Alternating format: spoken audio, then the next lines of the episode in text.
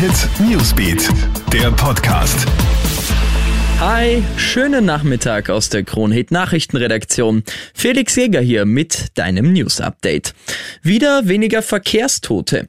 Im ersten Halbjahr 2021 ist in Österreich die Zahl der Toten bei Verkehrsunfällen im Vergleich zu den Vorjahren wieder zurückgegangen.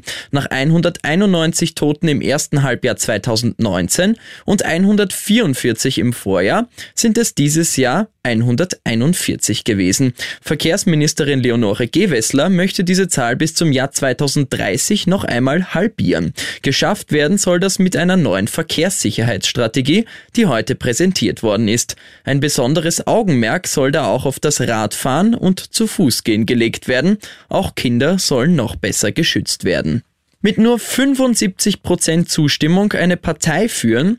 SPÖ-Chefin Pamela Rendi-Wagner will trotz des katastrophalen Ergebnisses am Wochenende weitermachen. Beim Bundesparteitag am Samstag hat sich ja jeder vierte Delegierte gegen sie ausgesprochen. In Interviews zeigt sich die Parteichefin trotzdem kämpferisch und will als Spitzenkandidatin bei der nächsten Nationalratswahl antreten. Könnte schwierig werden, sagt auch der Politikberater Thomas Hofer. Denn seiner Meinung nach hätte das Ergebnis noch viel schlechter ausfallen können, wenn nicht viele aus Kalkül, um keine Personaldebatte zu haben, ihre Stimme doch für Randy Wagner abgegeben hätten.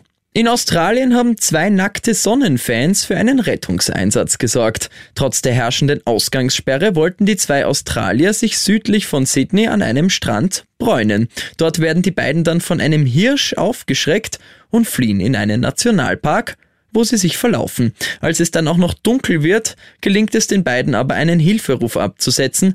Die Polizei findet die beiden dann schließlich bekleidet nur mit ihren Rucksäcken. Die beiden müssen jetzt mit einer Geldstrafe von umgerechnet 630 Euro rechnen, aber sie werden wohl ihren Enkeln noch von diesem Erlebnis erzählen können.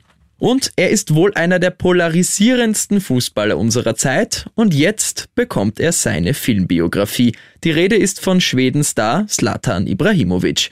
Der hat heute höchstpersönlich den Trailer zu dem Film mit dem Titel I Am Slatan, The Movie, auf Twitter geteilt. Filmstart ist, zumindest in Schweden mal am 10. September.